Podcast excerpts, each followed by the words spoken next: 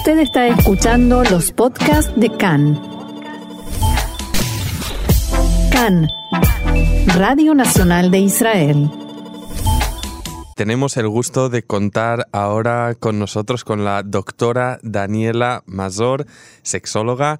Shalom, Daniela, ¿cómo estás?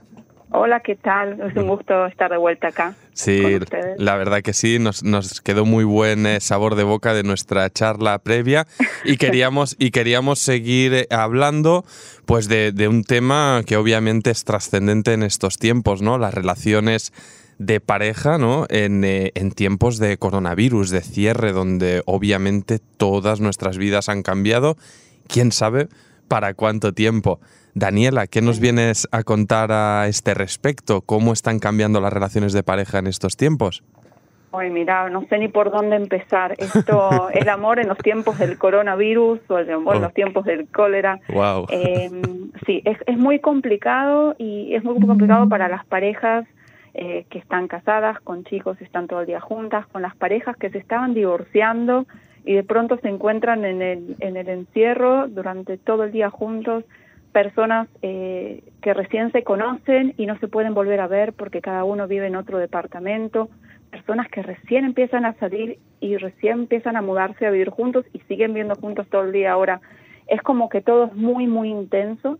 Muchas veces cuando yo eh, doy una charla, una conferencia, incluso consultas por Zoom a mis pacientes, hablo del, del corona, de una etapa, eh, es como la montaña rusa con muchos, muchos altibajos, con momentos de quizás de felicidad plena, de sentirse muy unido a la otra persona, con muchas ganas de compartir y de escuchar y qué lindo que te tengo, y momentos que te dan ganas de mandarlo a la China, claro.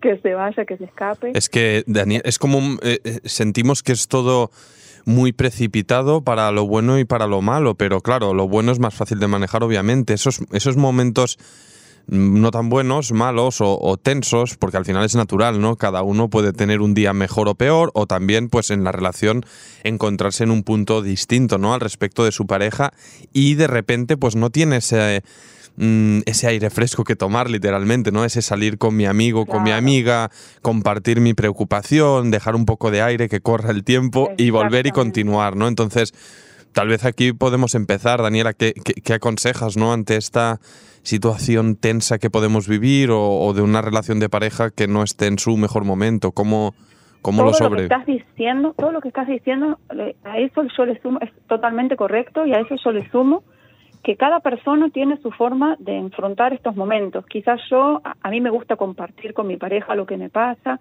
y lo necesito cerca y él todo lo contrario, él necesita su espacio, alejarse. Ahora, en el momento que estas, estas diferencias se chocan, ¿ok? Cada uno con sus necesidades vienen y se chocan y no se habla porque uno viene, yo lo necesito y él se aleja.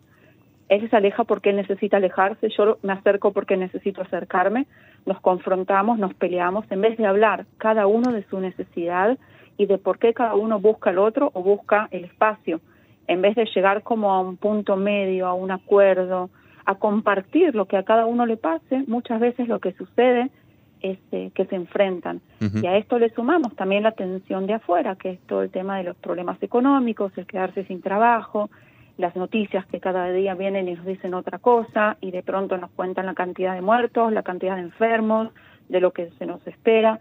Entonces todo eso también inculquen dentro dentro de la pareja, dentro de cada uno.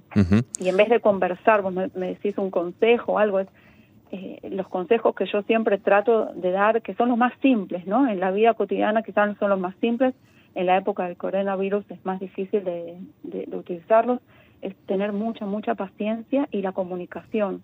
Todo está permitido. Si yo necesito estar sola porque me fortalece, porque me ayuda, porque muchas veces digo, así me puedo escuchar, entonces, quizás tomar tomar ese espacio sin sentirme culpable de que estoy abandonando al otro. ¿Ok? Y venir y, decirlo y conversarlo y charlarlo. Se habla, Daniela, obviamente, de debido a estas circunstancias, uno de los tópicos entre bueno, comentaristas en la prensa, analistas, tertulias, lo demás es la incertidumbre el mundo nuevo, mm, lo, que nos espera en todos los sentidos, ¿no? A nivel eh, político, económico, eh, turismo, mm, no sé. Entonces, en el amor, también hay una ventana abierta. Pregunto, no lo sé, yo lanzo. exacto. ¿Qué nos espera? Y, si crees que las relaciones que, eh, que entendíamos como funcionaban hasta el día de hoy van a continuar intactas o hay ventanas a, cambios? Mira, lo que es seguro es que nadie se va a olvidar de esta época. Eso es seguro, la tenemos marcada para todas nuestras vidas. Estamos viviendo historia a nivel mundial, a nivel como sociedad y también como parejas y familias. Es un desafío, es un desafío. Este, en este momento cada uno está aprendiendo a entender la nueva realidad de afuera, de adentro, de la pareja, de la familia. Este, muchas parejas, yo trabajaba antes en la clínica y obviamente cuando nos dijeron que no se puede, solamente se puede trabajar de casa. Y hay muchas parejas que decidieron hacer como eh, un break para que volvamos a encontrarnos y no, no por Zoom. Y, de pronto me empiezan a llamar y me dicen, Daniela, te necesitamos, no estamos bien, no sabemos cómo comunicarnos, nos estamos perdiendo y quizás antes de todo esto del corona, ellos estaban en una situación un poquitito mejor. Es lo que te decía, que a cada pareja el corona le, vino en su, en, su, en su realidad muy quizás diferente a la realidad de los otros. Ahora, ¿qué es lo que nos espera? Si nos espera el baby boom, que se habla mucho, que de pronto tendremos muchos embarazos, mucha gente dice, como en las guerras, que la gente está mucho en casa, entonces hay más eh, relaciones sexuales y por lo tanto vamos a tener un baby boom de acá a nueve meses, yo muchas veces me pregunto si no vamos a tener un divorcio boom. Porque, y sí, porque, porque digo, hay muchas parejas en este momento que la están pasando mal, que la están pasando complicada y no saben y tampoco se puede mucho pedir ayuda porque en medio del Zoom no, no, no todo el mundo puede no, todo el mundo le es fácil comunicarse a través de una computadora o un teléfono. Claro. Yo lo que sí sé, eh, incluso de mis amigas, de mis seres queridos, de, mis colegas, todos tenemos esa incertidumbre, yo también. ¿A dónde estamos llegando? ¿Qué es esta realidad? Se habla mucho de cómo salir de todo el encierro y no se habla de cómo entrar a la nueva realidad. Okay, cómo salir de, esta separación que nos, nos, metieron, o sea, nos, dijeron que tenemos que hacer de los dos metros y cómo volvernos a acercar. ¿Cómo nos volvemos a acercar el uno al otro? Yo, yo, también te, eh, te, preguntaba respecto a estas, eh, no sé, nuevas posibilidades, si es que así se le puede llamar, en el, en el mundo de la pareja y del amor. Y te lanzo así pues un, una historia, una anécdota pues de un colega mío, ¿no? Que, que me contó y que justamente a él le ha pasado en medio del encierro, pues esto, mm, de repente había conocido una pareja, una chica, hacía poco, eh, ante el encierro, pues decidieron confinarse juntos y las, y, las cosas, pues lamentablemente no fueron como lo oh, deseado y tuvo que separarse, viajar a, otra ciudad. Esto te estoy hablando en España, donde la situación es, mucho más, más compleja. Y, bueno, eh, la verdad que hemos debatido mucho de, esto entre los grupos de colegas, ¿no? Sobre las relaciones. Y, por ejemplo, en el caso de este chico, ¿no? Él tiene voluntad de ser padre, pero fracaso tras fracaso tras fracaso y, y, pasan los años y, se plantea él mismo. Eh, ¿Existen tal vez otros modelos de, pareja? ¿Es necesario el modelo tradicional de monogamia hombre-mujer eh, que hemos planteado como el modelo familiar? ¿O él, como tantos otros y otras, se plantean pues no sé si por estos tiempos o ya eran planteamientos que surgían de antes, pero tal vez hay otras posibilidades para poder eh, ser padre o madre de familia y quién sabe si esta nueva Metziut, esta nueva realidad, eh, pues nos va a llevar a ver eh, casos así. Mm, ¿Qué, piensas? Bueno, mira, mi doctorado se basó en la teoría de la construcción social, que es una teoría excelente, fascinante, sobre cómo nosotros aprendemos del mundo, la construcción social de la sexualidad, la construcción social del género, la construcción social de la discapacidad, porque en eso se dedicó mi, mi, doctorado. Y en el caso, lo que vos me estás contando es justamente la construcción social de lo que es la familia, de lo que es la pareja. En muchos de mis talleres yo le pregunto a los participantes qué es una familia normal, ¿ok? Y les muestro así las comillas. ¿Cómo es, ¿Qué es una familia normal? Según lo que nos venden, según lo que vemos en las televisiones, en la televisión, en las propagandas, en las películas, y me dicen, papá, mamá, dos chicos, el perro. Ok, ¿quién es más grande? El padre. ¿Quién es más alto? El padre. ¿A qué se dedica el padre? O sea, la construcción social de absolutamente todo, de cómo uno tiene que verse, con quién se tiene que, eh, que casar, cuándo se tiene que casar, cuántos hijos debe tener. Hoy en día la, la, la sociedad y el mundo y el ritmo del mundo está cambiando mucho. Hay más oportunidades de, de, de llevar a cabo tu propia elección. Si uno quiere no traer hijos al mundo, si uno quiere traer hijos al mundo de otra manera, si uno quiere formar una familia diferente a la que la tradicional, como decís vos, la clásica. Yo muchas veces digo, no es la tradicional, la clásica, es lo que a veces uno piensa que es normal. La normalidad de pronto yo le pongo muchos signos de pregunta y digo, lo más importante para uno, pensemos en lo que uno quiere, lo que le hace bien. Claro. Quizás a tu colega, toda esa, eh, toda esa vida normal que uno muchas veces trata de llegar a ella, de conseguirla para sentirse, sí, lo logré, eh, no es lo que necesita, no es lo que le hace bien. Lo normal es lo que le ha de funcionar a él o a ella o a quien sea, No, ¿verdad? no, Esa es la normalidad. La normalidad nos hace sentir bien a los que nos creemos normales, ¿ok? Ujú. En el momento que yo voy y enseño esto mucho a mis estudiantes, cuando enseño sobre la discapacidad, les digo, el hecho de, de- de decir que otro grupo de personas no son los normales nos hace sentir normales, nos hace sentir más fuertes, nos hace sentir mejores. En el momento que digo, no existe la normalidad, o sea, somos todos normales, somos, cada uno es una persona.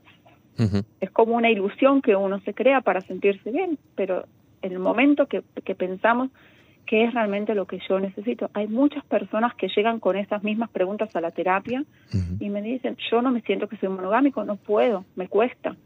No sé si es lo que me hace bien, no sé si es lo que quiero para mi vida, está bien o está mal. ¿En qué se basa esa pregunta? En- Si es normal o no normal. Entonces, eh, mi, mi última pregunta, un modo, eh, a modo de, de conclusión de, de nuestra charla, Daniela, es esta. Si crees que ante esta nueva realidad con la que despertaremos, no solo en Israel, sino pues en todo el mundo, ¿crees que precipitará de algún modo o favorecerá de algún modo es, mm, nuevos modelos en eh, pues en, ¿no? en el amor, en, la relación de pareja. Si estas dudas que tal vez tenían antes gente como mi colega o tantos otros y otras, pues tal vez con este despertar de un todo diferente, pues eh, motiva a la gente a, lanzarse adelante. O, ¿O cómo lo ves? todo diferente y, y legítimo, o sea que uno puede decidir eh, su propio camino. Yo creo que esta etapa nos está enseñando muchísimo a todos, a cada uno como persona, a cada uno dentro de la pareja, como padres, como amigos, como, como profesionales. Es una etapa de, de aprendizaje muy, muy dura, ¿no? o sea, es como cuando uno dice aprender por el lado, por el lado difícil, no por el lado fácil. Este, yo creo que sí, que también el tema de- del amor a distancia, que muchas veces el amor sin sin tener contacto físico, de pronto hay parejas que en este momento no pueden estar juntas y, y sí quieren mantener algún tipo de relación íntima. Es, eh, Nos está eh, enseñando, es más, Daniela, también tengo casos de, de otra gente que se está enamorando a distancia. Que se han Claro, conocido directamente por Zoom, ¿eh?